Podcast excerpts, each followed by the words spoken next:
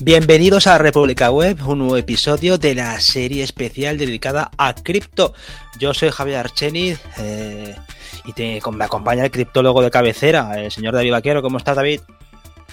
Pues nada, por aquí ando Javi, eh, un poco decepcionado, pero bueno, no es el día para hablar de esto. vamos a hablar de otros temas que son mucho más importantes y espero que bastante más decente. No te, quiero no te voy a sacar el tema, no te preocupes. Gracias, muy amable. Queda entre nosotros. Bien, David, este es el quinto episodio de tu serie especial de cripto. El último episodio lo dedicamos al tema del, fisco. Y para este quinto episodio nos has preparado dos palabras, o por lo menos dos términos que juntos ya le ponen los ojos en blanco a mucha gente, ¿no? Ingresos pasivos y cripto. ¿Esto cómo funciona? ¿Cómo lo quieres plantear?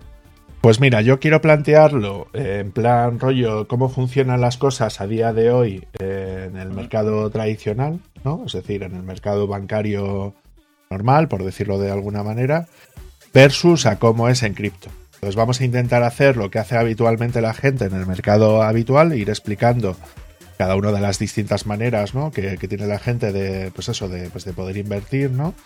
Y los rendimientos que se obtienen al respecto, ¿no? Para que la gente también sea un poquito consciente, pues eso, riesgos que toma ver, versus las cosas, ¿no? Que, alguien puede hacer, ¿no? Para, para que la gente vea también, ¿no? Es decir, riesgo-beneficio, ¿no? Y respecto al sistema tradicional, si te parece bien. O sea, esto de alguna forma es como eh, comparar las inversiones que podríamos hacer en diferentes activos financieros o, o cuentas de ahorro financiero habituales, ¿no? O algo más tradicional con respecto a cómo se comportaría en el caso de cripto, ¿verdad? Claro, correcto. Lo que quiero hacer es un repaso de las formas tradicionales que la gente tiene que tener de, pues eso, ingresos pasivos, que no sea, lo que sé, comprarse una casa y tener algo en alquiler, ¿no? O tener un negocio que te da un ingreso todos los meses, ¿no? Si eres, si eres, un, em, si eres un empresario capitalista, es decir, si no tienes que, que estar trabajando tu negocio, ¿no? Sería como tener un sueldo más, ¿no? A la hora de hacer todo ese tipo de cosas. Entonces, si quieres lo que podemos ir haciendo es ver un poquito las diferentes soluciones que ofrece la banca tradicional, ¿no? Por decirlo de alguna manera, para que luego cuando hagamos la comparación con el tema de, criptomonedas, ¿no? Pues que la gente sepa más o menos si compensa o si no compensa, ¿no? Entonces... Bien, y además que me, interesa mucho esta, segunda parte que tienes aquí en el guion, que es la de staking, que es un término que suena muchísimo en el mundo cripto. Eso sí que va a ser interesante que lo expliques bien porque yo muchos titulares que veo últimamente del tema de cripto van relacionados con el tema de staking. Ya salió la semana pasada, bueno, la semana pasada, en el, último episodio con respecto al tema del fisco, ¿no? Del tema de cómo tributaban ese tipo de operaciones. Y me parece súper interesante. Sí, bueno, tú, mandas, tú eres el jefe aquí en, el episodio. Vale, pues te voy a ir compartiendo la, pantalla para que vayamos echándole un vistacillo, ¿no? Bueno, pues esto sería, por ejemplo, un buscador, ¿no? Que hay en, que hay en internet que se llama quelisto.es que te busca, bueno, pues cuentas que son remuneradas, ¿no? Es decir, cuentas que donde se supone que tú dejas un dinero, serían con las cuentas de ahorro, ¿no? Por decirlo de alguna manera, ¿no? donde se supone que tú lo que tienes es un dinero ahí y ellos lo que te van dando es un determinado eh, tipo de interés. ¿no? Pues, por, ejemplo, hay algunas cuentas que son de Bank Inter que ahora mismo estarían dando un, un 5% de interés, pero solamente durante los 12 primeros meses. Es decir, si luego quieres que te sigan dando ese dinero, no te lo van a dar, ¿no? Y luego ya, pues, por ejemplo, hay algunos de ellos que sí te dan un 5, pero ves que luego ya enseguida baja, pues eso, a un 2% o a un 3% a la hora de hacer temas de ese estilo, ¿no? Entonces, esto sería más o menos la típica cuenta de ahorro que te podría llegar a ofrecer cualquier banco, ¿no? Entonces ves que siempre, cuando te ofrecen ese 5%, te dicen siempre una duración. A la hora de hacer todo este tipo de cosas, ¿no? A no ser que, que. si fuera siempre 5%. Claro, si fuera siempre un 5%, igual no te planteabas otras cosas, ¿no? Pero como ves en este caso, la mayor parte de ellos suelen ser de ese estilo, entre un 2 o un 3%, como muchísimo, en estas cuentas de ahorro, ¿no? Que se tienen dentro de los bancos, ¿no? Entonces esto sería, pues eso, tú colocas ahí y tal y se supone que no tienes riesgo, ¿no? Es decir, se supone que ellos te tienen que dar ese porcentaje de interés anual y, para de contar, ¿no? Luego lo que tendríamos serían lo que son los, fondos de inversión, ¿no? Aquí lo que te traigo es una, página de una, de una empresa que se dedica única y exclusivamente a fondos de inversión, por ejemplo, que es Renta 4, ¿vale? donde aquí lo que te ofrecerían sería diferentes tipos de fondos de inversión. ¿vale? Un fondo de inversión es algo donde tú le dejas un dinero y ellos se supone que te van a dar un porcentaje de eh, beneficio o no del dinero que tú inviertes, ¿no? A la hora de hacer todas estas cosas, ¿no? Entonces, por ejemplo, ¿no? Pues podrías invertir en renta fija. Básicamente es comprar bonos de un Estado, del Banco Central Europeo, lo que sea, ¿no? Entonces ves que por aquí tendrías, pues eso, renta fija, por ejemplo, ¿no? Lo único que ves que la renta fija últimamente, pues eso, prácticamente en los últimos años está dando intereses negativos. Ya que esto mm. parece ser que no es una buena opción, ¿no? Claro, tendrías que irte a entornos más de, pues, de renta variable, ¿no? Para ver si, si te pudieran dar más o menos un rendimiento más o menos decente, ¿no? Por ejemplo, todos aquellos que tienen que ver con la renta variable a nivel de euro, pues te tendrías que ir a tres o cinco años atrás para tener rentabilidades como mucho de un 11 o un 14%. Eso en un año bueno. ¿Veis un, mm. ves, un poquito dónde quiero ir, no? Pone que esta columna que estás viendo aquí sería un año, tres años, cinco años, ¿no?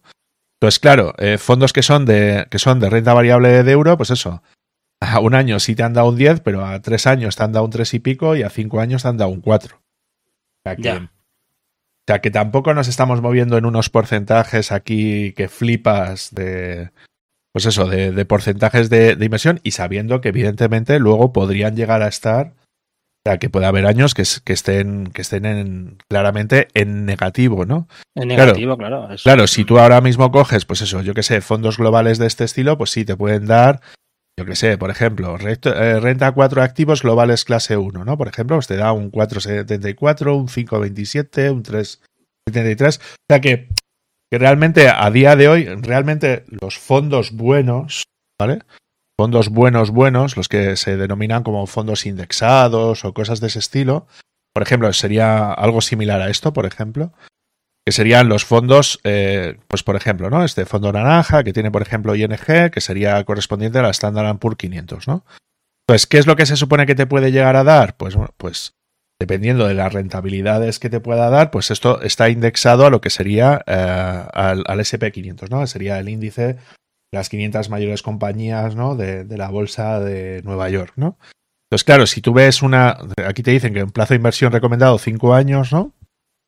Eh, y ves que en, 2020 dio un 7%, en 2019 dio un 19%, pero es que en el 2018 dio negativo, en el 2017 un 5% y en el 2016 un 13,8%. Es decir, ¿e-, ¿esto qué significa? Que de media te podrían llegar a dar a lo mejor entre un 10 o un 15% con suerte, y eso no es garantizado, evidentemente, eh, a lo largo de, de, de los distintos años. No puede ser que un año o sea, que ganes todos los años. O sea, ellos no te garantizan nada. Esto está indexado a lo que es el, SP500. Entonces te puedes imaginar en marzo de 2020 cómo se puso la cosa de caliente. ¿no? Exacto. Claro. Entonces aquí podemos ver alguna bajada bastante fuerte, ¿no? En los, en los diferentes años. Y bueno, eh, en las últimas fechas, bueno, pues ha sido una pasada lo que se supone que ha. Lo que se supone que ha caído, por ejemplo, la bolsa americana, donde acciones, por ejemplo, como Facebook, no sé si ha caído un, 40%. 25%, ¿no? Cayó el otro día. Joder, pues eso te lo tendría que mirar, pero sí sé que PayPal ha caído un 60% en 5 meses. Y no sé si Facebook o, tal habían caído. Netflix había caído un 40% también en 4 o 5 meses. O sea, una, una auténtica barbaridad, ¿no? Sí, la verdad es que a Facebook últimamente le están creciendo los enanos. Sí, sí, pero, pero me resulta curioso que de Facebook habla todo el mundo, pero nadie habla de PayPal y nadie habla, y nadie habla de Netflix. Mm. Y todos han caído que flipas. ¿Sabes, no? Entonces, claro, eh, esto, si, si, te das cuenta, es bastante arriesgado también, ¿no? Es decir, que, que, te puede provocar pérdidas, pérdidas también y un porcentaje, pues eso, entre un 5, un, perdón, entre un 10 o un 15% los años buenos. A la hora de hacer temas más o menos de ese estilo, ¿no? Pues esto sería una manera de, pues eso, de poder ir invirtiendo, vas invirtiendo, pues como muy a largo plazo, ¿no? Y pues eso, si inviertes bien, pues bueno, podrías tener una rentabilidad más o menos, ya te digo, alrededor de un 10%, más o menos, ¿no? Hmm. Sí, a lo largo de los años. Te comentaba, muy a largo plazo. Yo te comentaba, te comentaba lo de, lo de, lo de Facebook y lo tú, tú comentabas lo de PayPal, que es curioso que también la salida de, de Peter Thiel, de lo que es el Consejo de Administración de Facebook, que siempre ha estado un tío ahí, fue el que puso uno de los primeros inversores, está en el consejo de administración de Facebook y el tío ahora ha dejado el consejo de administración. coincide con esas bajadas tan potentes del, de, la, de la acción, ¿no? De, tanto de Facebook como de PayPal. Mm. No sé, no sé, por supuesto, no sé los colaterales ni nada de eso, de toda esa operación, pero que vamos que, que, me llamó la atención que Peter Thiel también se apartara de esa de, ese consejo de administración. Por eso digo que Facebook últimamente no, no, no, no está en sus mejores horas. Claro, pero era lo que te decía. Si te enseño aquí lo que es la parte gráfica, voy a ponértelo. este es el Bitcoin, ¿vale? Pues si te enseño Facebook, que está un poco más limpia, es que, es que tú imagínate, ha tenido una bajada que, que, flipas, ¿no? Es decir, ha pasado de los máximos hasta ahora, ha bajado un 42%, esto Facebook, ¿no? Pero es que fíjate, PayPal. PayPal está más o menos igual. Entonces han sido los máximos que han tenido y ahora están una pérdida del 62%. Y Netflix, que, fíjate que hay mogollón de anuncios por internet, ah, tal, en Netflix, tal, no sé qué, no sé cuántos. Pues mira la bajada que tiene desde máximos, donde ha llegado a estar, pues eso, en un 49% y ahora mismo está en un 44% de pérdida. O sea que te puedes ir haciendo una idea de cómo van los tiros con el tema de bolsa, que mm. muchas veces nos intenta vender, no, la bolsa tal, súper bueno, bueno, bueno hay correcciones importantes y como te pillen. Claro, y no solamente eso, sino que eh, llevamos una tendencia alcista bastante tocha desde, desde los últimos años. Eh, voy a ponerte, mm. por ejemplo, el, el, el, SP500. ¿Vale? Llevamos una tendencia alcista que flipas. ¿Te, das cuenta más o menos de las fechas? Mm. O sea, que estos son los años 70. Eso, y que lo que dicen es que, eh, pues eso, desde la última crisis que tuvimos aquí, que fue en el año, en el año 2008, ha subido un montón y que, se, que va a haber una corrección. De hecho, yo estoy viendo algunos, algunos analistas de algunos analistas de, de, mercados y hay uno de ellos que ya ha dicho que él se sale. O sea, que prácticamente ha cogido fondos de, de cobertura respecto a sus respecto a sus activos que tiene en bolsa y que ahora mismo está en, eh, eh, compensado. Es decir, que hay, si hay cualquier tipo de pérdida o de ganancia, eh, en, el caso de, en el caso suyo, que es de inversión en, pues eso, en bolsa, para que me entiendas, bolsa americana, él está diciendo que ya, o sea, que ha cogido fondo de cobertura suficiente para que si baja no le afecte. O sea, hasta ese nivel es del que estamos hablando, ¿vale? A la hora de hacer temas de ese estilo. Entonces, la verdad es que la cosa está bastante chunga, tengo que decirte. Luego, lo, siguiente ya, claro, uno ya empieza a llegar a la cuarentena, es cuando te empiezas a acordar de este tipo de cosas, entonces tendríamos, pues eso, los planes de pensión. Un plan de pensión en este caso es, pues eso, en vez de tener que ir cotizando, eh, digo, perdón, en vez de pagar fiscalmente todos los años el dinero que va al plan de pensiones, solamente se, cuando rescatas el plan de pensiones, teóricamente cuando te jubiles, cuando se supone que pagarías los impuestos correspondientes por el rescate de ese, de ese fondo de, de ese fondo de pensiones, ¿no? Entonces, claro, los, los fondos de pensiones que tenemos últimamente, pues depende mucho de lo que es el banco, pero bueno, la mayor parte de las veces en comisiones y tal, no sé qué, se te va un montón de dinero. Ahora mismo están dando unas rentabilidades bastante, bastante malas, ¿no? Y luego han aparecido una serie de fondos nuevos que se denominan planes individuales de ahorro sistemático, los PIAs, ¿no? Que son una especie como de fondos de inversión, pero, eh, pero vestidos de, una especie de como, de como de planes de pensiones. Entonces, te voy a poner un ejemplo para que me veas, ¿no? Es que es un fondo de, pues de, renta variable, ¿vale? Es decir, se supone que lo que hace es indexarse en temas de bolsa, pero ves los porcentajes que siguen más o menos en la misma línea que te explicaba antes de renta variable. O sea, esto sería lo máximo que serías capaz de poder conseguir con un plan de pensiones estaría más o menos en esta línea, ¿no? En 2021 consiguieron un 17, pero en 2020 solamente un 7, 2018 fue un 22, pero fíjate que los años anteriores fueron muy malos, ¿no? En 2018 mm. perdió un 8%, en 2017 solamente un 7, en 2016 solamente consiguió un 1,75 y en 2015 un 4,79%. Es mm. que repito, si haces la media, estaría, pues eso, en torno al 10, como mucho, un 15% de, mediar respecto a lo que tenemos hecho. ¿no? Entonces, esto sería más o menos lo que te ofrecería el mercado tradicional, ¿no? Es decir, el sector bancario, seguros, cosas de ese estilo, a la hora de hacer temas más o menos así, ¿no? Entonces, claro, esto contrasta mucho, ¿no? Y, voy a explicarme por qué, ¿no? Porque, claro, tú dices, vale, yo, claro, yo quiero intentar ganar dinero eh, con los mínimos riesgos posibles. Porque, claro, antes estábamos diciendo que un fondo de, renta variable, claro, aquí te estás arriesgando a que pueda bajar.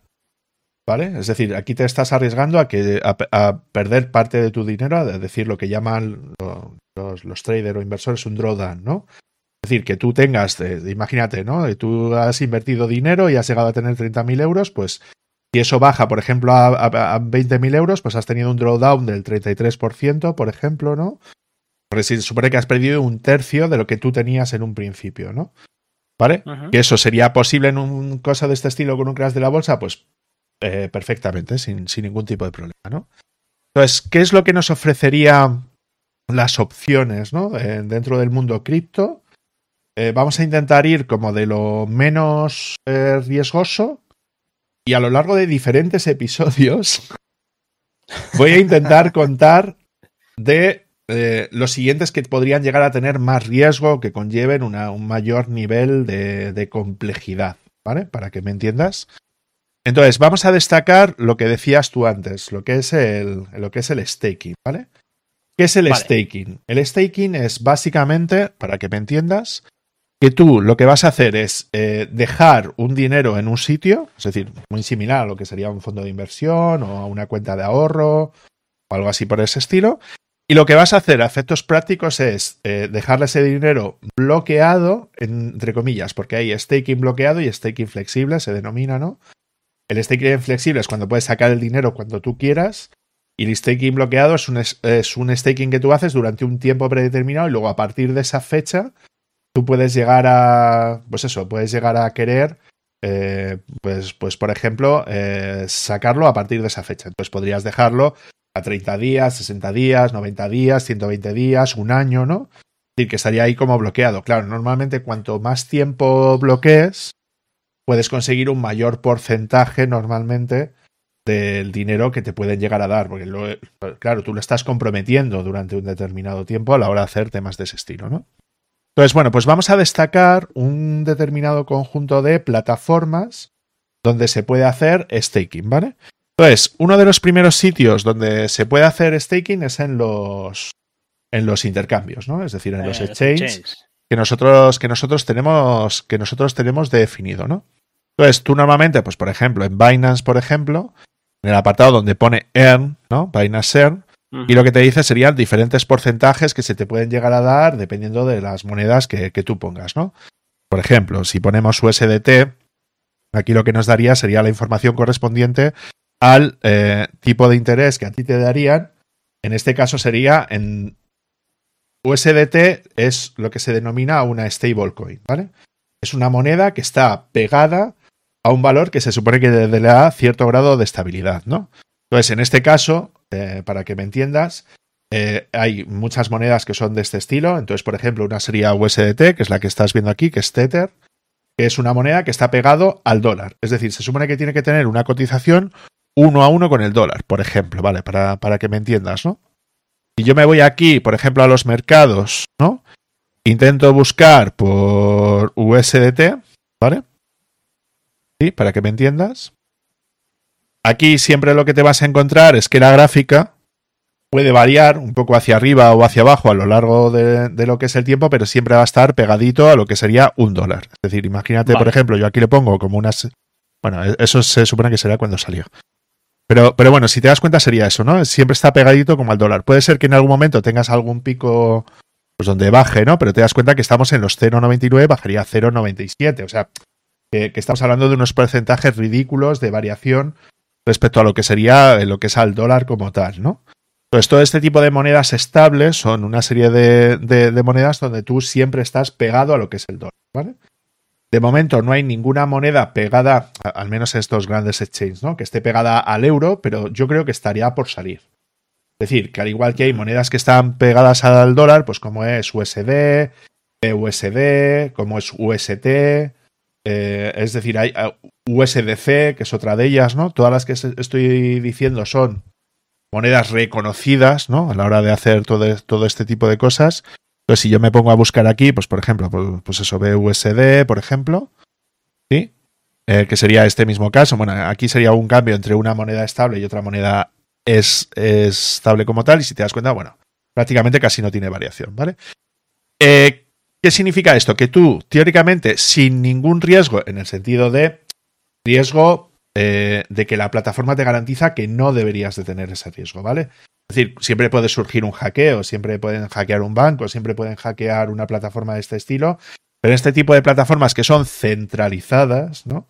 Es mucho más raro que puedas llegar a tener ese tipo de pérdidas, ¿no? Entonces, bueno, pues por ejemplo, aquí en el caso de en el caso de Binance, por ejemplo, pues aquí en ahorros flexibles, ¿no? Aquí, por ejemplo, te están dando un 7% de interés. Eh, o sea, si intentamos comparar con lo que sería lo similar a él, que sería, por ejemplo, un fondo.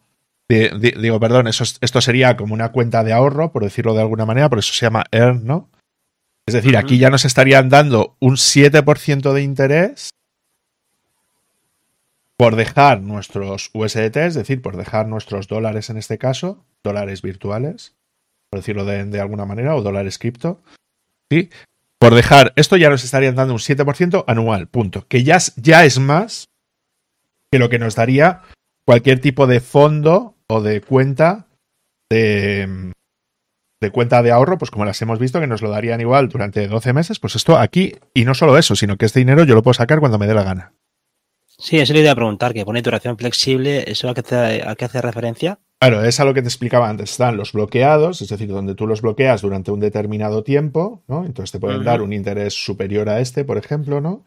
O puede ser que tú, por ejemplo, eh, los puedas retirar cuando quieras. Entonces, normalmente cuando es un staking flexible, se entiende que tú puedes meter y salirte cuando quieras. Puedes tener un lapso de un día, dos días, ¿no? Desde que tú le das la orden de que salga hasta que sale, ¿no? Eh, como mucho, ¿vale? Pero normalmente es eso, tú en cualquier momento puedes decirte salte y en dos, en dos o tres días como mucho sale, sale de ese staking que tú has puesto.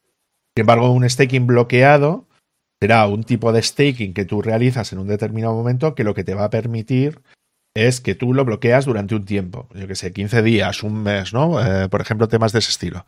Pues por ejemplo, si yo coloco, por ejemplo, lo que pone staking, ¿no? Ves que aquí pone un staking que es bloqueado, ¿no?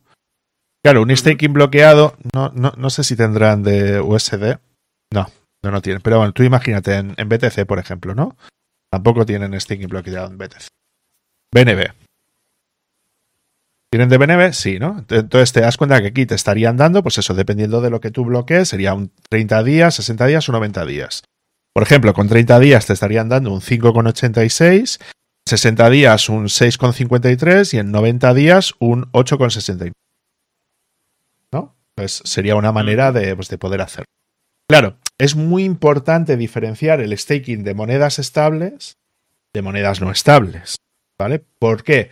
Porque si tú haces un staking de moneda estable, significa que tú, independientemente de lo que haga el mercado financiero, el dólar siempre va a valer un dólar.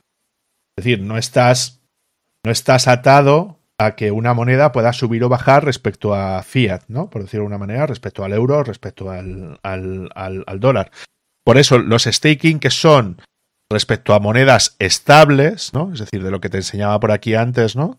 Es decir, de que tú buscas por aquí, pues, pues en USDT, por ejemplo, ¿no? Sí. E, eso significa, al fin y al cabo, de que esto es independientemente de lo que haga el mercado cripto en general. O sea, esto es una moneda estable eso sí, estarás pegado al, al, dólar. Puede haber variaciones respecto al euro.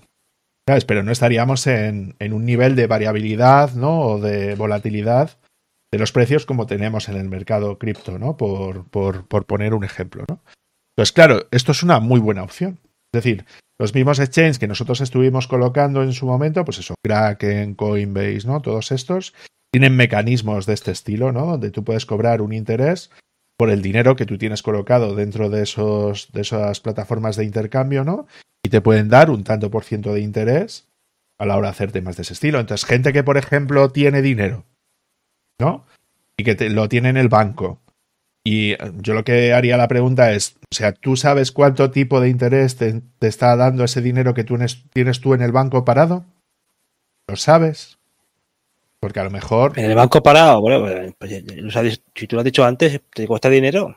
Claro, pues a eso me refiero, que te estén cobrando comisiones de mantenimiento, comisiones de tarjetas, de no sé qué, no sé cuántos, pues a lo mejor puede ser perfectamente de que tú metas, pues eso, tu dinero en Binance, por poner un ejemplo, o en Kraken, o en Coinbase, es decir, esto ya dependiendo del exchange donde tú trabajes. Y mientras que ese dinero no quieres invertirlo en cripto, pues yo qué sé, porque estamos en un mercado bajista, ¿sabes? Donde se supone que tú en, en, en ese momento concreto, pues no te interesa invertir eso en criptomonedas, pero sí te interesa tener un, rendimiento, pues yo creo que puede ser un tema que puede ser más o menos interesante, ¿no? ¿Por qué te mm. comento esto? Porque voy a presentarte una, una, una, una gráfica, de datos macro de IPC de España, ¿vale? Eh, porque me sorprendió un montón. Eh, te lo presento por aquí para que lo veas, ¿vale? No sé si, si lo estás viendo bien, ¿sí, no? Vale, esto sería el, bueno, los índices de precios al consumo en España, sería pues lo que sube el precio de la vida, ¿no? Por decirlo de alguna manera. Entonces, eh, cosas que me sorprendieron. Bueno, pues que en España en el año 2021 han subido las cosas, ¿no? Un 6,5% anual. Es decir, significa que el dinero que tú tienes en el banco ha perdido un 6,5% de valor respecto a mm. lo que tú tienes, ¿no? Entonces, claro, si tú tienes una cuenta de ahorro y estás metiendo ahí el dinero, con un 6,5% de con un 6,5% de subida de los precios, tú estarías perdiendo lo que tú estés ganando de interés menos ese 6,5%. Sin embargo, por ejemplo, si, si, tú metes eh, tu dinero en dólares, aquí te estarían dando un 7% de interés, o sea que le estás ganando, respecto a la inflación en este caso del año pasado, un 0,5% eh, respecto al año pasado si si lo hubieras tenido Mm. Eh, en, este caso en, staking, ¿no? Eh, dentro, dentro de Binance, mm. en este caso, ¿no? Mm. Entonces, esto sería como lo más sencillo, ¿no? Entonces, claro, los intereses que tienen que ver con, pues normalmente con, monedas estables, pues eso, los exchange suelen estar más o menos así, ¿no? Un 5, un 6, un 7%, suelen estar como un poco más limitados, ¿no? Por decirlo de alguna manera. Sobre todo si, quieres que efectivamente sean, flexibles, ¿no? ¿Estos staking se pueden conseguir también para otras monedas que no sean estables? Sí, evidentemente lo puedes hacer. Pues tú te puedes venir aquí, por ejemplo, vamos a buscar, por ejemplo, ¿no? En hacer stake.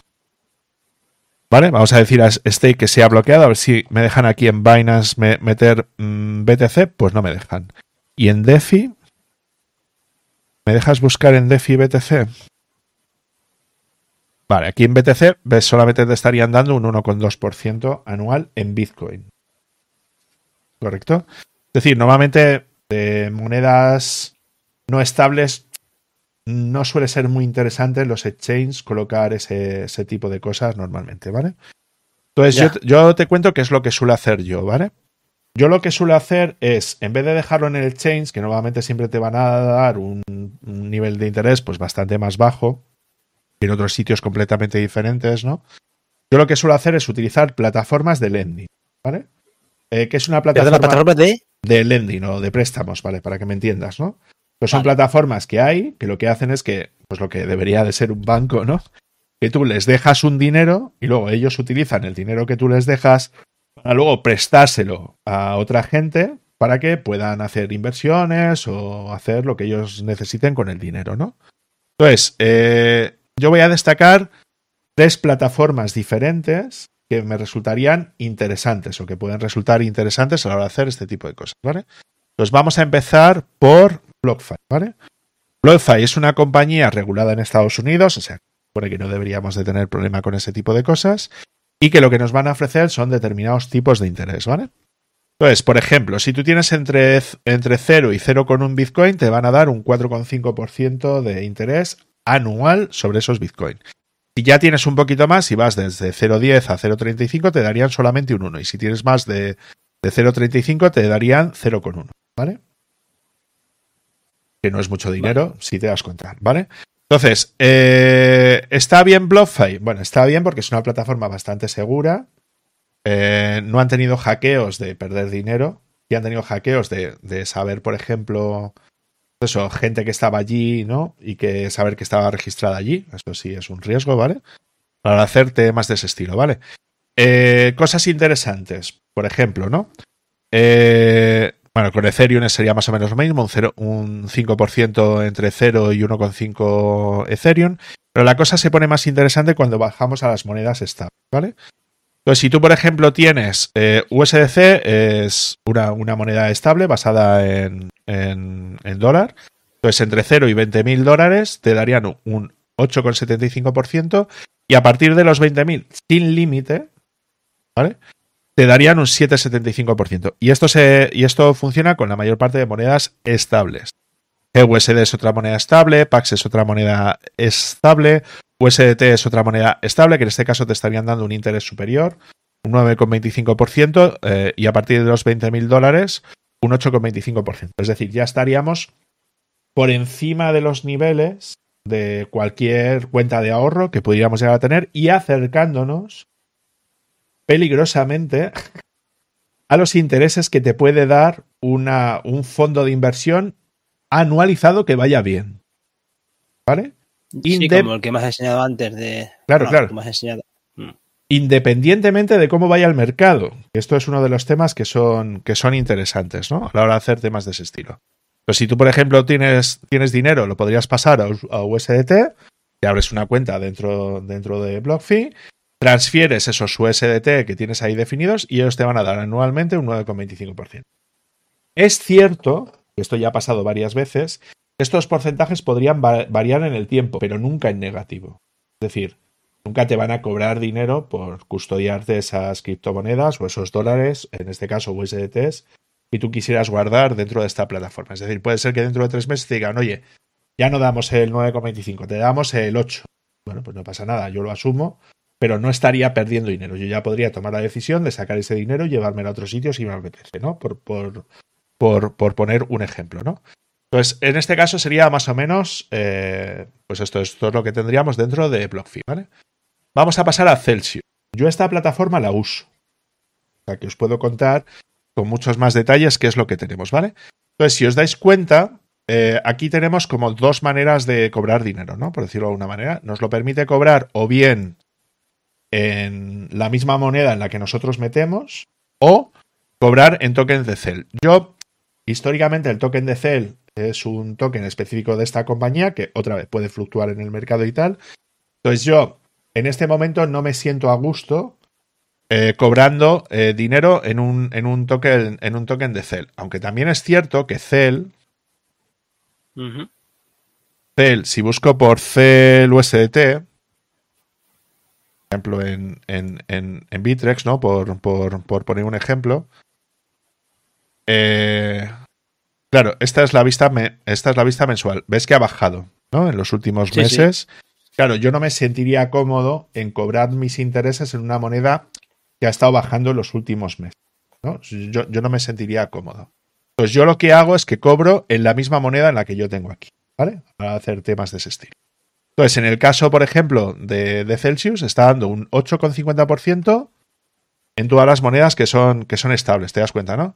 Está TUSD, USDC, USDT, ¿vale? PAX, que es otra moneda estable como tal, y está ofreciendo un 8,50%.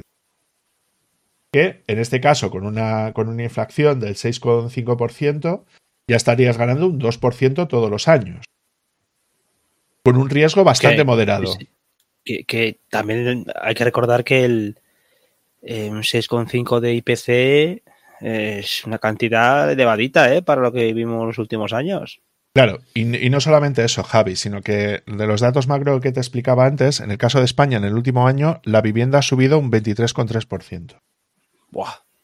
Y esto pensando que hay, que hay, mucha gente. Claro, claro, es que esto yo no lo veo en las noticias en algún lado. ¿Tú lo has visto en algún lado? Y el, transporte, y el transporte casi un 11%. ¿eh? Bueno, pero esto es por la subida del petróleo, el gas y todo eso. Mm, que es, que sí, pero que repercute luego también en muchas cosas, claro. Sí, pero que, por ejemplo, eh, el vestido del calzado también se le aplica el transporte y no ha subido más de un 1%. O sea que, realmente respecto a coste, eso que se dicen en la tele normalmente, que claro, si suben el petróleo y los combustibles y tal, nos va a subir un montón eh, lo que es el, coste de moverlo. No, no.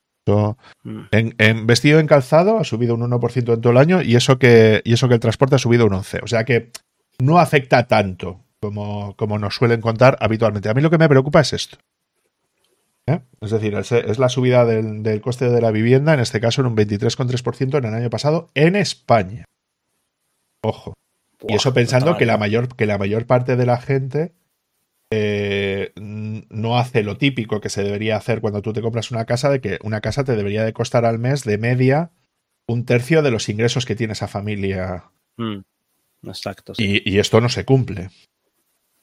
¿Sabes? O sea, esto y si ahora empiezan a subir los tipos de interés, pues te puedes flipar, ¿no? Bueno, mm. vamos a lo que íbamos, Javi. Eh, bueno, entonces, esto está guay, ¿vale? Tema interesante con Celsius, ¿vale? Eh, los intereses de BlockFi los dan, creo que era una vez al mes, ¿vale? En Celsius te lo dan una vez a la semana. O sea que se supone que el interés compuesto que tú consigues eh, al cobrar de semana en semana es muy superior al de cobrar de mes en mes. ¿Correcto? Es decir, porque tú estás cobrando las 52 semanas que tiene el, el, año, estás cobrando intereses. O sea, que, sea, que eso va a escalar más rápido, es, es lo que quiero decir, ¿vale? Luego, en monedas que no son estables, por ejemplo, para que me entiendas, ¿no? En monedas, pues yo qué sé, por ejemplo, como voy a buscar a BTC, por ejemplo, eh, que esto es lo que yo estoy haciendo, por ejemplo, te dan un 6,2% de interés en Bitcoin, ¿vale? Hasta 0,25 BTC, ¿vale? Ahora mismo el Bitcoin está rondando los 40.000, pues más o menos, si tienes menos de 10.000 dólares, más, más o menos, ¿eh? Menos de 10.000 dólares, te estarían dando un 6,20% y si tienes más de eso, o a partir de eso, te estarían dando un 3,0% de interés, ¿vale?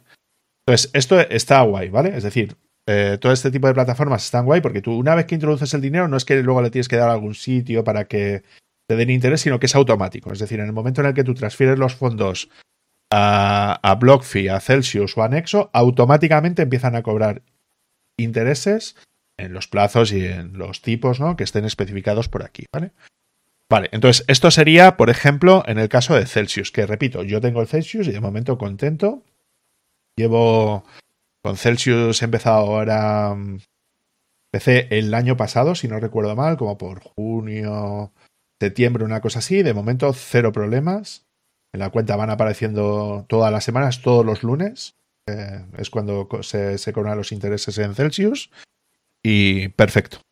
Sin ningún tipo de problema, este, este 0,20, ¿vale? Y luego lo que estaría Nexo, ¿vale? Que lo de Nexo es un poco, un poco locura, ¿vale? Y os explico por qué. Porque pasa lo mismo exactamente que en el caso de Celsius, eh, de que, pues eso, puedes cobrar o en el token de Nexo, que te dan un 2% más, o puedes cobrar en, en, el mismo tipo en el que tú tienes, ¿vale? Entonces, eh, cosas interesantes. Vale, yo aquí en Nexo estoy obteniendo, aunque ponga aquí un 6%, esto no es correcto. Porque esto depende de si tienes también token Nexo, entonces te, pueden dar un mayor nivel de interés y hacer ese staking de la moneda de Nexo, ¿no? O en el caso de Celsius, tres cuartos de lo mismo, ¿no? Entonces, aquí sería un 4%, o sea, a esto tienes que restarlo como un 2% más o menos mínimo en, en criptomonedas. Y eh, en el caso de, los, de los API eh, de monedas estables, pues sería más rondando el 8, que me entiendas. ¿Vale? Entonces, eh, eso, en monedas estables serían un 8% aproximadamente. Yo, en el caso de Bitcoin, a mí me están dando un 4%, ¿vale? Y en el caso de Ethereum, pues por ejemplo, aquí tienen también un 4% extra. Claro, si ya te pones a cobrar en Nexo y haces staking de Nexo y tal, pues claro, esto puede pasar a un 12% un 12% aproximadamente, ¿vale? De, interés de los dólares que tú tengas establecidos ahí, ¿no? Que claro, si vas a buscar el token de Nexo, Nexo USDT, ¿no? Vamos a Huobi, por ejemplo, ¿vale? Pues, bueno, bueno, se lo podría uno llegar a plantear, ¿verdad, Javi? Sí, más o menos, se ha, más o menos se ha mantenido estable, ¿no? Es decir, lleva más o menos desde octubre, bueno, en, este exchange, ¿no? Eh, lleva más o menos desde este tiempo. peor, ¿eh? Claro, si lo comparas con Bitcoin, que sería otra manera de, poder comparar el, token de Nexo, en mensual, pues no tiene tan mala pinta. Sea, te lo podrías llegar a plantear, ¿no? Es decir, de colocarlo, pero ten en cuenta que esto es contra Bitcoin. Es una de las mejores criptomonedas que hay a nivel de rendimiento. Entonces, si sube comparado con Bitcoin, significa que sube lo que sube Bitcoin más lo que sube él. Ya que podrías llegar a plantearte usar un token de, ese estilo y más o menos, bueno, más o menos se podría llegar a comportar, ¿no? al menos lleva lateral un tiempo, te lo podrías llegar a plantear, ¿no? Entonces, eh, manera de funcionar con Nexo, exactamente igual, ¿vale? Tú te das de alta, envías los fondos a la billetera de Nexo y automáticamente a partir de ese momento, bueno, tú decides si quieres cobrar en una cosa o en la otra, ¿no? Yo aquí otra vez, ¿no? Yo aquí, por ejemplo, estoy haciendo el staking de, de, de, Bitcoin. Y en este caso me están dando, a mí me están dando un 4%, por lo que te digo, ¿eh? porque no estoy cobrando en el token de Nexo. Es decir, no, no, no, no hago staking de Nexo, ¿no? Eh, entonces, a mí se me mantiene en un 4% más o menos. ¿no? Y en el caso de Nexo, tema importante, lo cobras diario. Es decir, diariamente te van haciendo. ¿En macho. Diariamente te van metiendo todos los días eh, la cantidad que te corresponde. Claro, pues si es un 4% anual, pues bueno. Además, es, es una API, ¿no? Es decir, no es una PR.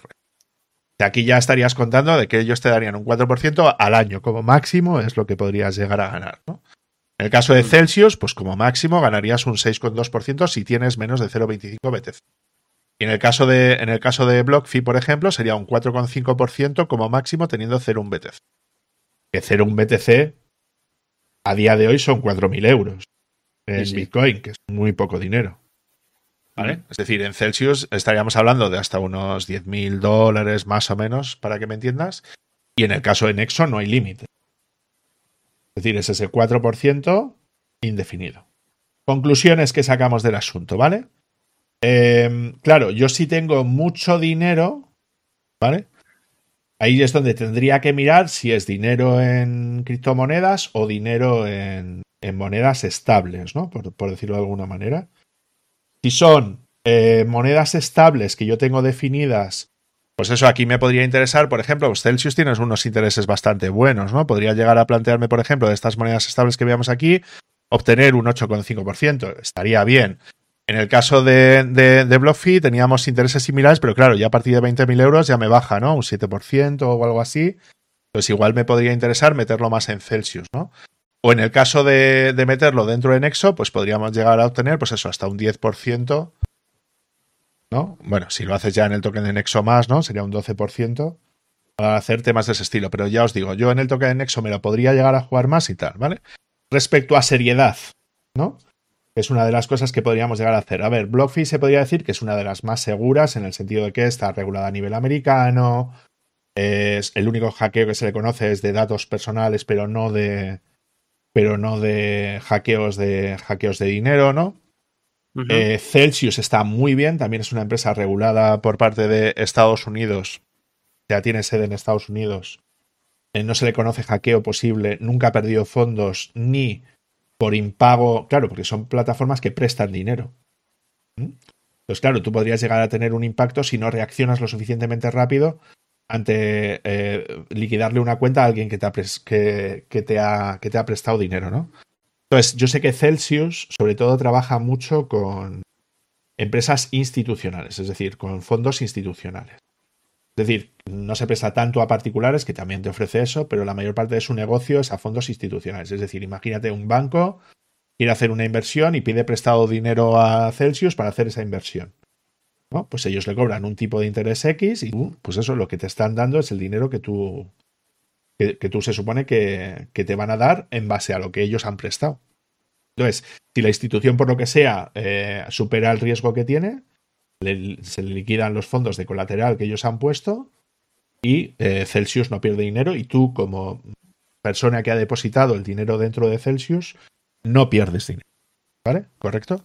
Entonces, yo diría que Celsius sería la más segura para, por mi manera de entender, ¿vale? Porque está súper regulada a nivel americano, no se le conoce ningún hackeo ni fuerte ni no fuerte, nunca ha perdido dinero, es decir, una de las más estables.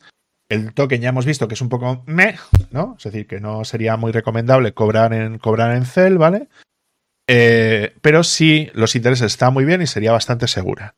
Y luego la siguiente mm. sería, para mi caso, Nexo, por el tema de las tarifas, bueno, de los el de los intereses que tiene, ¿vale? Yo es la que he elegido, porque para la cantidad que yo tengo, claro, eh, si a, poco que, inviertas en Bitcoin ya no te interesa meterlo en, en pues en BlockFi, porque te bajan los intereses como, como muy rápido, ¿no?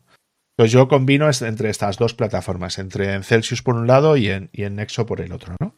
Mm. Porque los intereses yo imagino que, que, yo imagino que aquí la, pericia está en, como pasa con las inversiones financieras en el ámbito tradicional, es, saber repartir, en jugar muy bien esas cartas de que tiene un poquito más de riesgo, que tiene un poquito más de volatilidad, pero... Claro, pero en este caso, si tú lo haces de monedas estables, Javi, no hay volatilidad.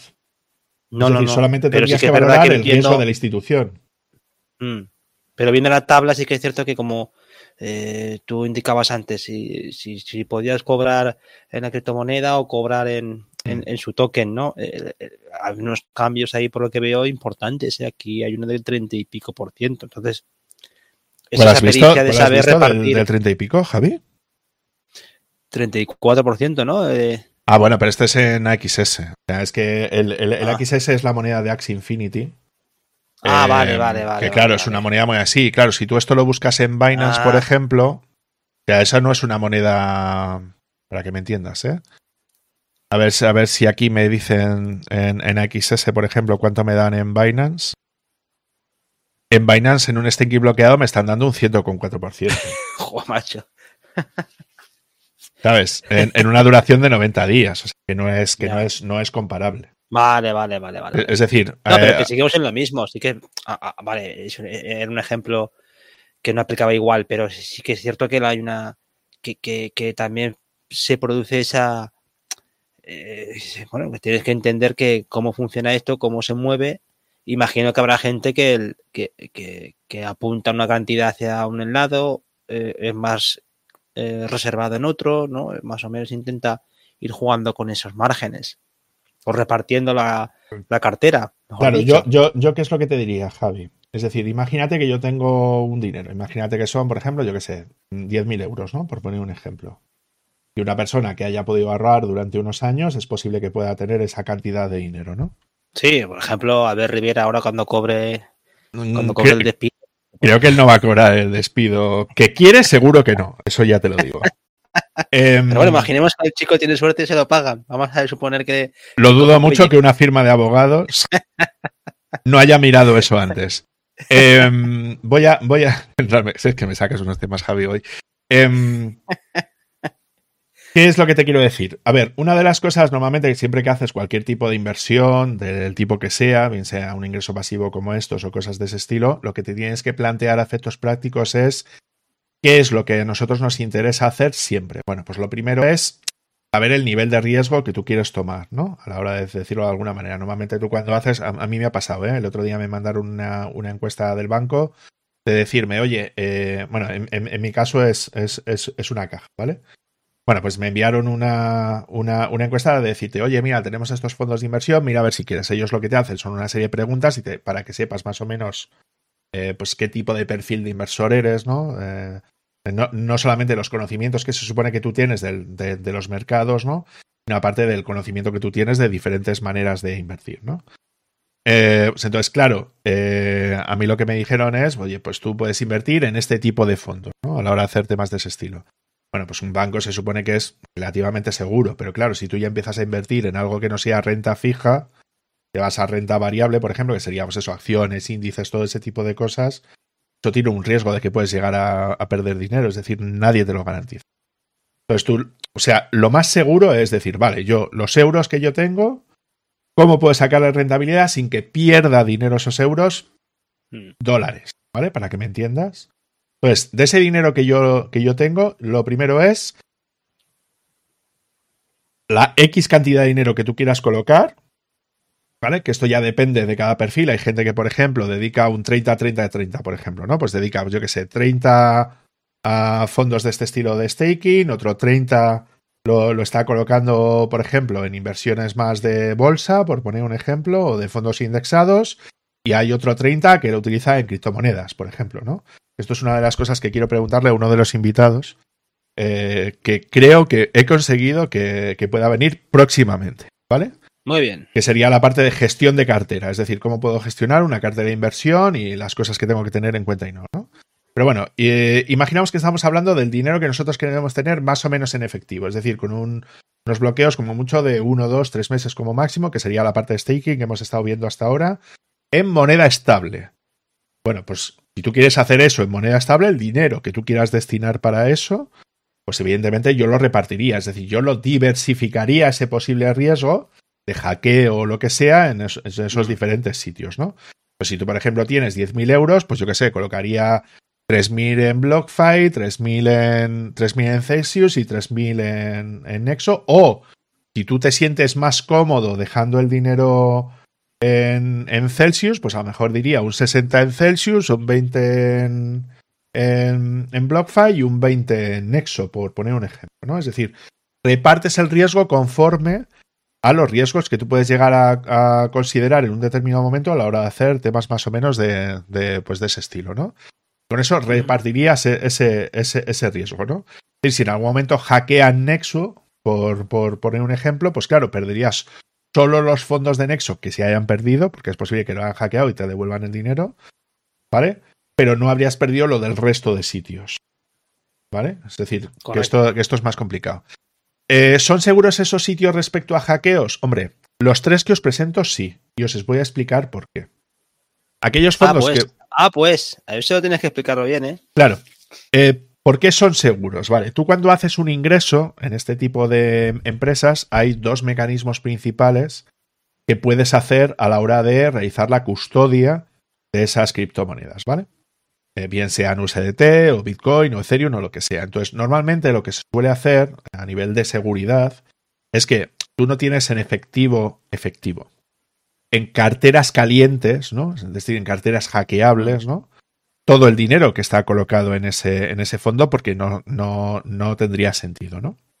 Eh, sino que lo que haces normalmente es que lo colocas en carteras frías, que se denomina. Es decir, eh, pues yo qué sé, una de ellas, por ejemplo, es Bitbox 02 o en Keystone o en una Ledger o una Trezor, ¿no? Es decir, en carteras que no están conectadas a Internet, salvo cuando vas a utilizar eh, esos determinados fondos. Incluso hay, hay algunas carteras que no tienen ni por qué estar conectadas a Internet, que eso es un curso que he dado el fin de semana pasado, por ejemplo, que, que si quieres luego te cuento un poquito lo que es la experiencia. Eh, que lo que te permite hacer es eso, es decir, que tú tengas una cartera fría, eh, que solamente sea una watch only wallet, es decir, una, una wallet que es solo para mirar cómo están los fondos, pero que tú no tienes enganchado nada en el ordenador ni están enchufado 100%, 100 a internet todo el rato, eh, a la hora de, de, poder gestionar los fondos de esa, de esa dirección de Bitcoin, de esa dirección de USDT, de esa dirección de lo que sea, ¿no? Entonces hay empresas especializadas en custodia de, de criptomonedas. Entonces normalmente la mayor parte de estas empresas, pues son como BlockFi, Celsius, Nexo y tal, suelen tener habitualmente una empresa que les custodia esas criptomonedas. Es decir, una empresa especializada en hacer lo que yo te acabo de explicar, ¿no? Es decir, de que tener carteras frías, guardarlo tal, seguridad de claves, multifirma, ¿no? Para que solamente cuando X personas hayan firmado esos fondos se muevan. Cosas de ese estilo, para, para que me entiendas, ¿no? Para asegurar que los fondos que te puedan robar una parte si hay un hackeo, pero no te roben el 100% del dinero eh, a la hora de hacer temas de ese estilo. Que por cierto, luego te, voy a comentar una, una, noticia noticiosa. Eh, eh, para que veas un poquito por dónde, por dónde van los tiros y para decirte que no es tan fácil el dinero que tú hayas recibido en Bitcoin, que realmente seas capaz de luego recuperar ese, ese dinero o usar ese dinero si, si, eres, si eres un criminal, si has robado ese dinero o lo que Ajá. sea, ¿vale? Luego, luego te, te, lo cuento con un poco más de. Con, con, un poco más de. Con un poco más de tema, ¿vale? Para que me entiendas. Vale. Eh, y luego, el, seg el, segundo paso que se suele tener en este tipo de instituciones es, es un seguro. Es decir, es un seguro. Ah, vale. Eh, pues, pues si hay algún tipo de hackeo o lo que sea tal, pues que responda esa, esa, esa aseguradora, ¿no? Por los fondos que tú te supone que estás asegurando. Pero habrá un límite, ¿no? Habrá unos límites. Esto es como todo. Tú depende de lo que estés dispuesto a pagar, de lo que te pida la aseguradora. Es decir, esto es como cuando tú vas a, col a colocar, tienes un seguro para tu casa es decir, ¿hay un límite para un seguro de una casa de 80 millones de euros? No hay. Es lo que la empresa te pida por asegurar eso y todo dependerá de, otra vez, ¿no? Las medidas de seguridad que tú apliques, ¿no? Para poder garantizar la, seguridad de, esos fondos respecto a lo que tú necesitas, ¿no? A la hora de hacer temas más o menos de, ese estilo. Entonces, la mayor parte de empresas de este estilo suelen tener algún seguro contratado ante riesgos de hackeo o temas así. Que lo que hacen es cubrirse. Es decir, en el caso de que me hackeen, pues será la aseguradora quien pague, ¿no? Esos millones, ¿no? Que hayan, se hayan sido robados, ¿no? A la hora de hacer temas de ese estilo. ¿Qué es lo que ha avanzado a lo largo de todo este tiempo? Pues normalmente que al haber más empresas especializadas en, temas de custodia, ¿no? Al proliferar este tipo de, empresas, claro, los seguros se han ido abalantando con el tiempo porque cada vez hay un mayor nivel de seguridad, ¿no? Entonces cada vez les cobran menos dinero y por lo tanto te pueden dar más dinero a ti, ¿no? Por, por dar ese dinero prestado, ¿no? A la hora de hacer temas de ese estilo. Entonces yo estas son las tres que yo destacaría, ¿vale? Son las tres que yo conozco más o menos bien, que sé un poquito cómo funcionan y yo ya te digo, yo por ejemplo, en el caso de Celsius o en el caso de Nexo, yo son dos plataformas que estoy utilizando y de momento cero complicaciones. ¿Vale? Eh, tema importante.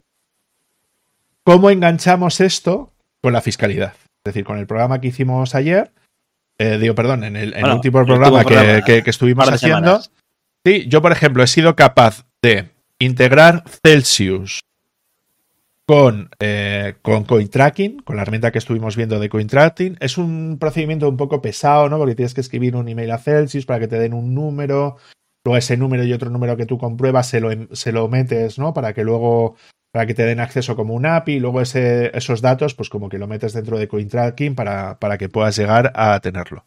En el caso de Nexo no hay un acceso vía API, pero tú lo que haces es que te puedes descargar el CSV eh, desde la plataforma Nexo y eso lo puedes cargar dentro de CoinTracking. ¿Vale? pues puedes hacer el seguimiento de todo ese tipo de cosas. Luego, en el caso de que hagas, evidentemente, staking en Binance, pues bueno, lo que le asociarías es la, el, API de la cuenta de Binance o del exchange que sea, y eso normalmente ya suele aparecer reflejado. En el caso de Binance, al, al, menos por lo que yo sé, sí. Es decir, a mí sí me contabiliza el, staking, por ejemplo, que yo tengo de, de, la moneda de Binance, que es BNB, y me lo está contabilizando todos los días, ¿no? El que no me contabiliza todos los días es el de Nexo, porque no tiene conexión vía API con Nexo. Pero bueno, esto es como siempre, irá avanzando con el tiempo, irán, irán metiéndole nuevos APIs soportados a CoinTracking. Nexo ofrecerá ese API para que el resto pueda hacer ese tipo de cosas. Esto irá mejorando con el tiempo. Pero bueno, en el caso de una plataforma de este estilo está guay, porque esto lo haces una vez al año una vez cada, cada, tres meses o cada trimestre o cada semestre, lo cuelgas en CoinTracking y ya está. Ya más o menos tenías todo controlado. En el caso de Celsius, está guay, ¿vale? Porque te permite hacer todo eso más o menos de golpe con un acceso vía API. O sea, que en ese sentido, ok, sin, ningún tipo de problema, Javi. Ahora va a hacer temas Fantástico. Vale, y luego si te parece podemos comentar la, noticia esta, ¿vale? Que, que, creo que puede ser interesante. Que es esta que te estoy colocando por aquí. Esta es detenidos de alto perfil, eh, mm, de alto perfil y millones de dólares en Bitcoin recuperados. Se reaviva el, culebrón. perfil, que es alto perfil. Sí, eh, que lo que se supone es que les han detenido porque han mantenido un alto perfil. Eh, cuando si robas dinero, no deberías de mantener un, un alto perfil. Entonces, básicamente unos 3,6 mil millones de dólares en Bitcoin Ah, sí, esta es lo que salieron el otro día, sí. Sí, correcto. De un robo que hubo en un exchange en 2016, ¿vale? una eh, parejita, ¿no? Sí, sí. Bueno, pareja son los que han detenido. No se sabe si esos son todos o no son todos, o lo, que sea, ¿vale? Pero vamos, esto, esta pareja de, personas que han, sido, que han sido detenidos en Manhattan, por cierto, que tenían más de 3,6 mil millones de dólares en Bitcoin, que eran unos 94 mil Bitcoin los que tenía esta gente, ¿vale? De un hackeo que hicieron en Bitfinex en 2016, ojo, hace seis años, y les han detenido. Eh, esta, noticia es del 9 de. ¿Bitfinex qué es? Eh, pues, como, pues, como, Binance, era, era un, exchange. Vale, vale. Entonces, lo que ha pasado es que, eh, bueno, un grupo de hackers hackearon Bitfinex en 2016 y eh, lo que hicieron fue robar pues, una cantidad de Bitcoin altísima a día de hoy. Y en aquellos entonces también, ¿vale? En 2016 no, sé lo que valdría Bitcoin. Pues si quieres, te lo, si quieres te lo miro. Eh, esta yo creo que es la más antigua. Si nos vamos al 2016, pues estaría rondando, pues el 1 de julio estaba en unos 600 dólares, más, más o menos, para que me entiendas. Pues multiplica los 120.000 o 130.000 Bitcoin por 600 dólares y te puedes imaginar el dinero que se llevó eh, esta gente. Bueno, pues ¿qué es, qué es lo que ha sucedido? Bueno, pues que les, que les han trincado. Básicamente les han trincado. Eh, ¿Cómo les han trincado? Tema interesante que me preguntarás. Esta gente es delictiva, ha hecho cosas chungas con sus cuentas de Bitcoin y sus temas. Muy bien. Les han trincado porque eh, Bitcoin es una moneda traceable, todo el mundo puede mirar la blockchain, las transacciones que se van haciendo. Entonces, claro, el dinero que se extrajo desde, desde, desde ese chain se colocó evidentemente en una cuenta Bitcoin y esta gente, aunque ha ido moviendo el dinero de una manera, vamos a decir, inteligente a lo largo del tiempo, claro, esa cantidad de dinero y más desde 2016, ¿vale? Es muchísimo dinero, ¿vale? Muchísimo dinero. Claro, tú imagínate, tú no puedes mover de un día para otro 3.600 millones de dólares en Bitcoin. Te cantaría que flipas. Me va a decir, oye, ¿esta gente quién es, no? Pues investigaría todo esto y tal. Bueno, pues les han trincado. Vale, esto es para, para todos aquellos eh, políticos, eh, periodistas, economistas, ¿no? Gente en general, que dice que utilizar Bitcoin se utiliza para lavado de dinero, número uno, y para mm. crímenes, número dos. Bueno, pues mm. Para lavado de dinero no ha funcionado y para crímenes tampoco. Y este ha sido uno de los mayores robos de Bitcoin de la historia. El otro es el de MTGOX. ¿Vale? Y en este caso se ha conseguido recuperar aproximadamente un 60-70%. Yo, yo creo que un poquito más del dinero que se robó en su momento. O sea, que ese, a ver, entonces, eso, eh, eso que se ha recuperado. Pues eso que se ha recuperado, el, Departamento de Justicia estadounidense les acusa. Pero va a volver, tendrán que devolverlo a sus propietarios originales. Correcto. Entonces, todas aquellas personas que, los propietarios originales van a pegar el pelotazo de su vida. Correcto. Creo, creo, creo que lo vas pillando. Una especie de caso un litigio que se alargue mucho, que esté confiscado durante un tiempo. Sí, pero bueno, o sea, tú ya sabes que ese dinero parte lo vas a recuperar. Es decir, si tú eras pues un usuario de Bitfinex, eh, pero te hace que le robaron. Sí, sí, pero. ahorra bien, ¿eh? Claro, claro. Bueno, pues ahora tú, tú, imagínate, bueno, pues estas dos personas, ¿vale? Eh, que han hecho todo esto, que también hay que ser un poco gilipollas, también te digo. Pero bueno, me parece bien que les hayan pillado, me parece bien todo esto. Y sobre todo, que que era lo que te decía, que por eso quería hablar de esta noticia, porque se demuestra una de las falacias que hay sobre, sobre Bitcoin, de que esto se utiliza para crímenes. Pues no es tan sencillo utilizar esto para crímenes. Pero entonces el fundamento de esta gente los han pillado porque han hecho operaciones muy grandes o han perseverado demasiado en... No exactamente. A ver, te podría contar cosas eh, como por ejemplo que hay maneras de intentar anonimizar el dinero que tú tienes a la hora de hacer las cosas en Bitcoin, ¿vale? Una serie de herramientas que tú puedes utilizar para hacer ese tipo de cosas, que es una de las cosas, por ejemplo, que yo he visto eh, que, yo he visto este, este, fin de semana pasado en un curso.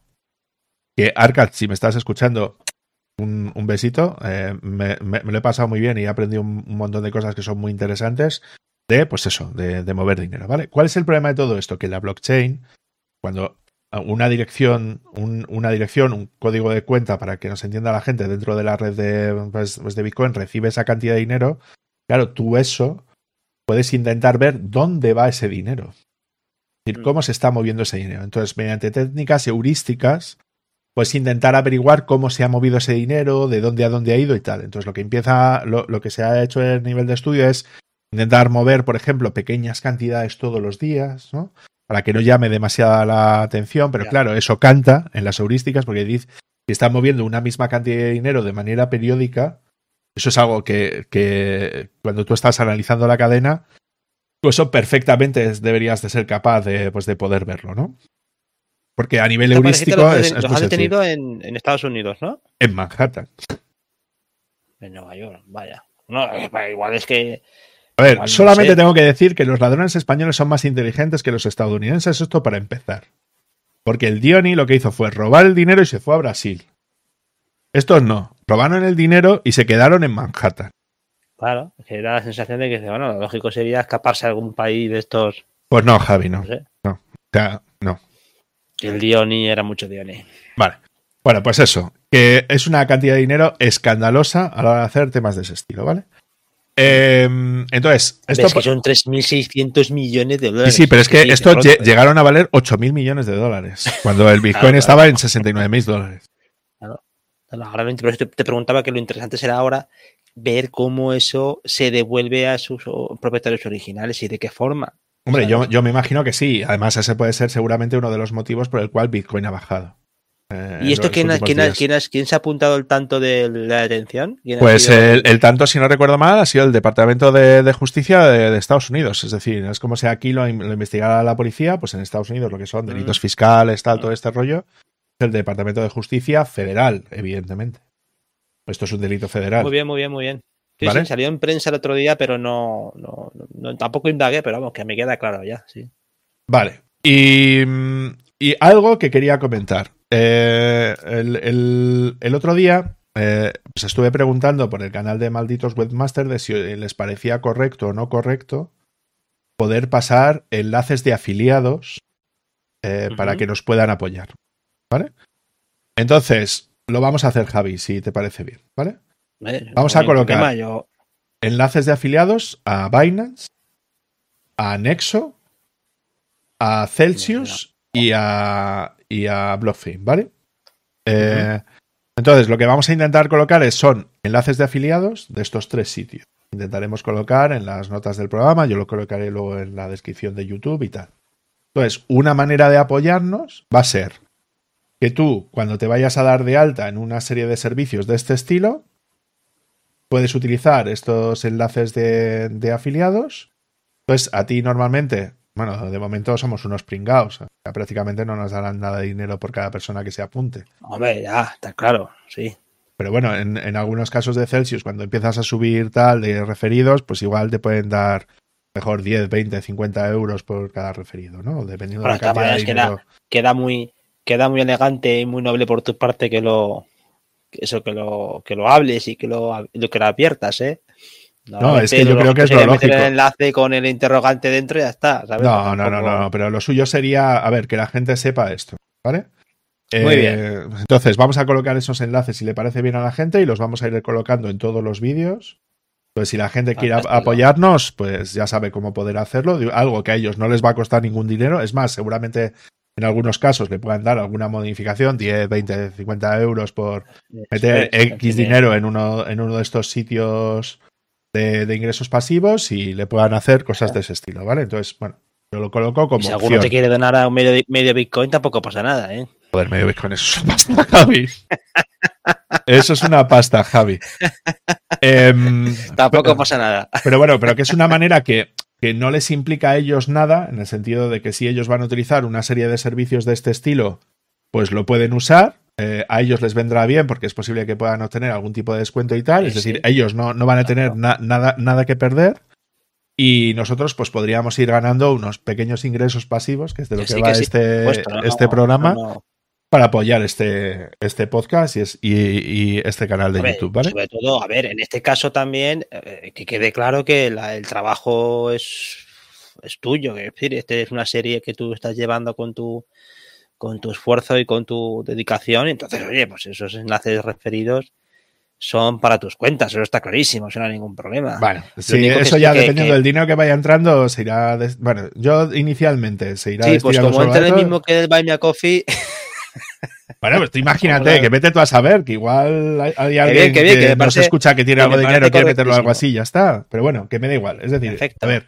no, no, no, pero nosotros en un podcast no tenemos obligación, pero en YouTube sí tienes obligación de comunicarlo y de decirlo. Es decir, si tú colocas una serie de, enlaces de, afiliados en YouTube o en Twitch o lo que sea, sí estás obligado a decirlo mm. y ser transparente con este tipo de cosas. O sea, que en ese sentido yo creo que es, que es interesante. Pues bueno, esto sería pues como, una, como, una, cosa de hacerlo. Eh, por esa transparencia. Vale, y luego por otro lado, simplemente decir que el próximo episodio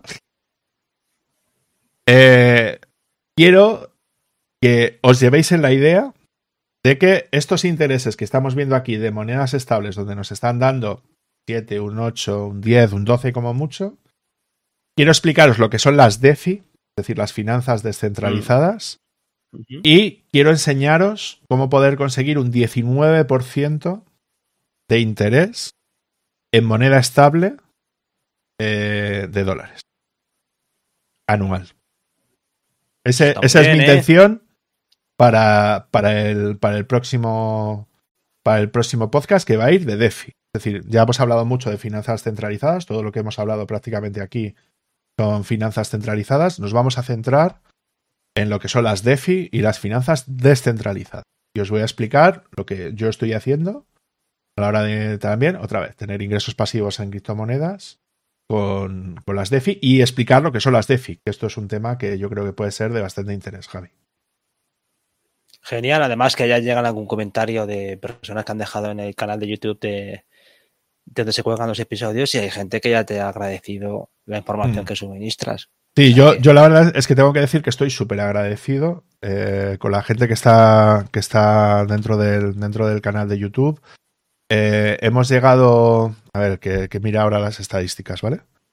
Hemos llegado a los 715 suscriptores. Estoy muy contento, muy contento. agradecerlo mucho a la gente que no solamente, evidentemente, se ha suscrito a lo que es el canal, sino que pone comentarios. Además, la, mayor parte de ellos son súper positivos. Es decir, hay gente que nos felicita pues, por el curso que estuvimos haciendo con Anthony, por ejemplo, de, la parte pues, de Terraform. Los episodios que mm. estamos teniendo de Cristo están teniendo bastante buena acogida también.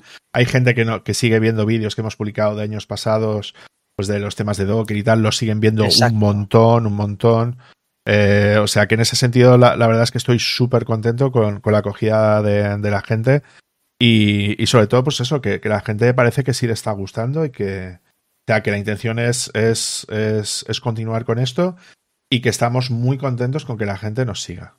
Entonces, pues eso, es como una manera de apoyar lo que estamos haciendo de hacer temas de ese estilo. Es genial, David, y yo te doy la enhorabuena también por esta serie de cripto que ya ha, llegado su quinto episodio, pero que sí que has reunido ahí una información muy valiosa para la gente que se quiera introducir a este mundo, que, que sin duda es un horizonte enorme que hay que, que, hay que conocer ¿eh? para estar al día.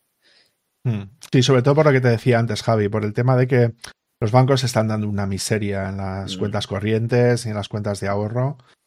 Eh, la inflación está muy alta y si hay gente que tiene unos ahorrillos y quiere que eso que eso pueda llegar a ponerse a funcionar por encima de la inflación es algo que cuesta mucho de, hacer y aquí lo que estamos intentando es más o menos eso, ¿no? es decir, que la gente tenga estos conocimientos y, pueda llegar a, aplicarlos y ganar un dinerillo al mes sin, pues con poco riesgo o con, muy poco riesgo, o al menos de momento. Las DeFi, luego ya verás que esto ya es otro, harina de otro postal, sí, correcto.